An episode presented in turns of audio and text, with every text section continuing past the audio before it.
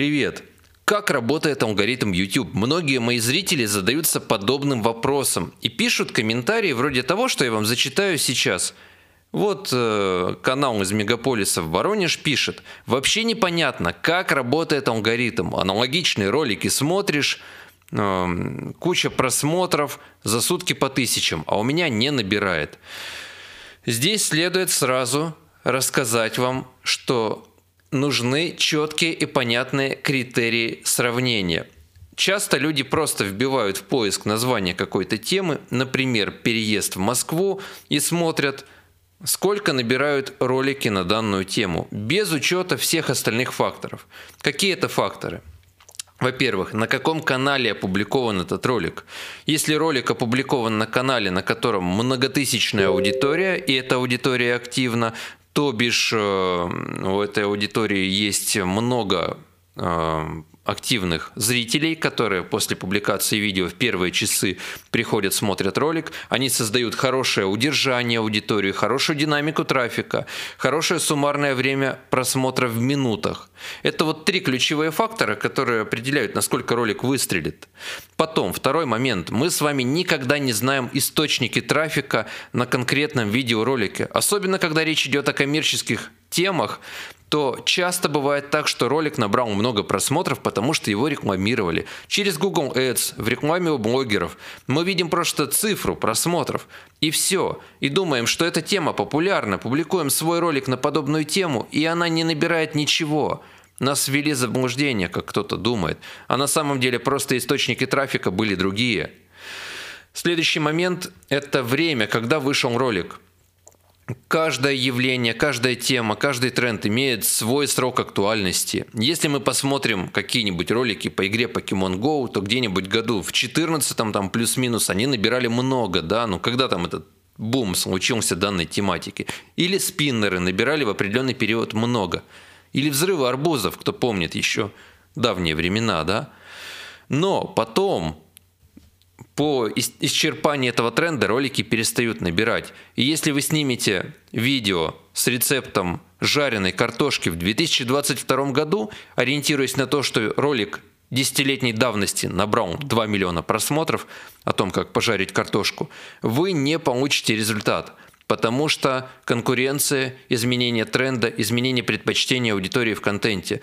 Вы не отслеживали эволюцию данного контента – что потом люди стали предпочитать совсем другие рецепты. Как легко, быстро, с минимальными трудозатратами приготовить полный набор блюд на несколько персон за ограниченную сумму бюджета. Эволюция данной ниши, она неизбежна. И если вы не попадаете во все это, то ролик не сработает. Следующий момент – это видимая идентичность, кажущаяся идентичность, но отсутствие реальной идентичности.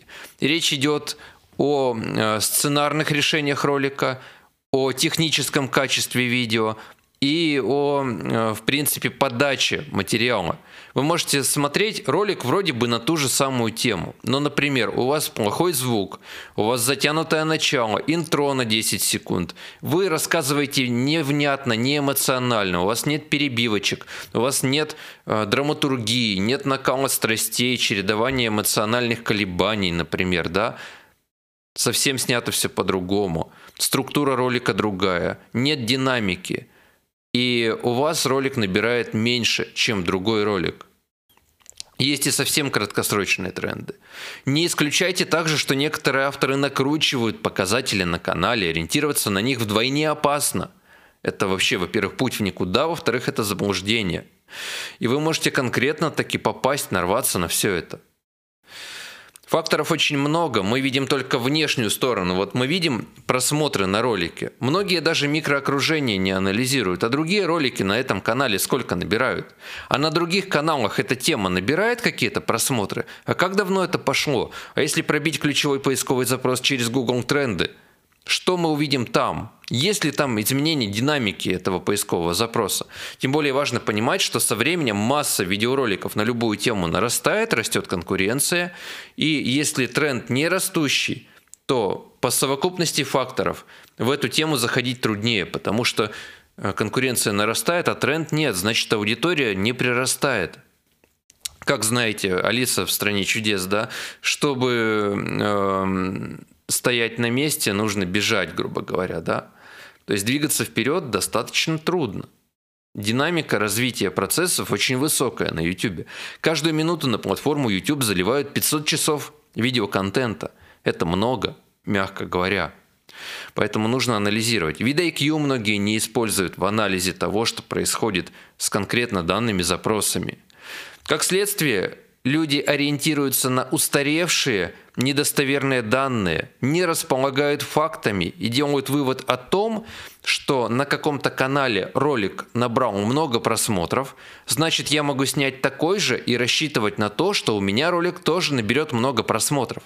И когда этот автор снимает такой же ролик, публикует у себя на канале, ролик не набирает ничего, то автор говорит, алгоритм YouTube не работает, ты, Дэн, рассказываешь фигню, и вообще на YouTube невозможно ничего нормальным, честным путем добиваться, это все хрень.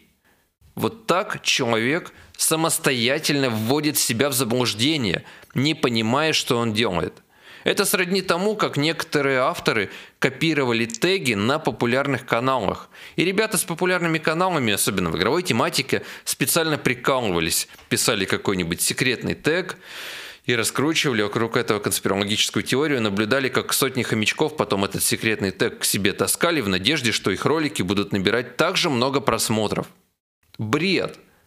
Вот когда так разбираешь бред, а когда к тебе в очередной раз приходит автор и говорит, Дэн, как работает алгоритм YouTube? Я снимаю то же самое, у меня не набирает.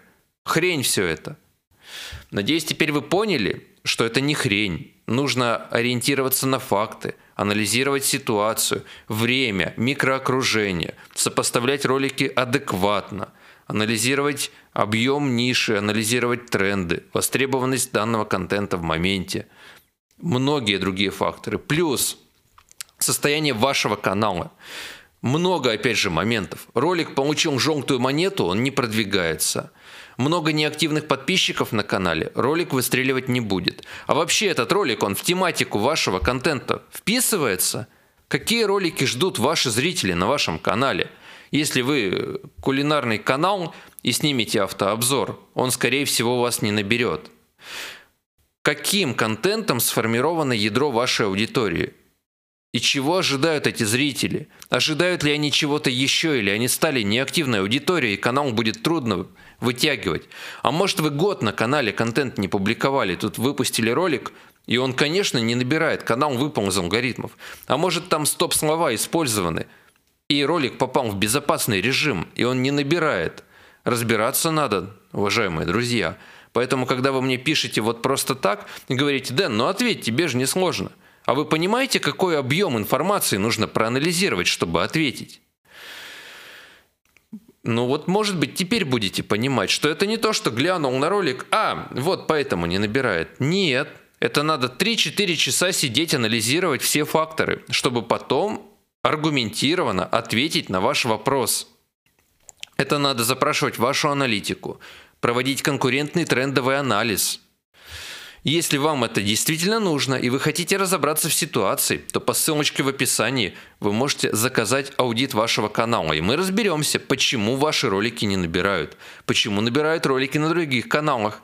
Дадим вам четкий обоснованный ответ с алгоритмом действий, что вам нужно изменить для того, чтобы у вас ролики набирали, если это возможно в принципе. Поэтому давайте будем разбираться, основываясь на фактах, а не на домыслах, и не будем гадать и искать легкого пути, потому что часто такого пути нет.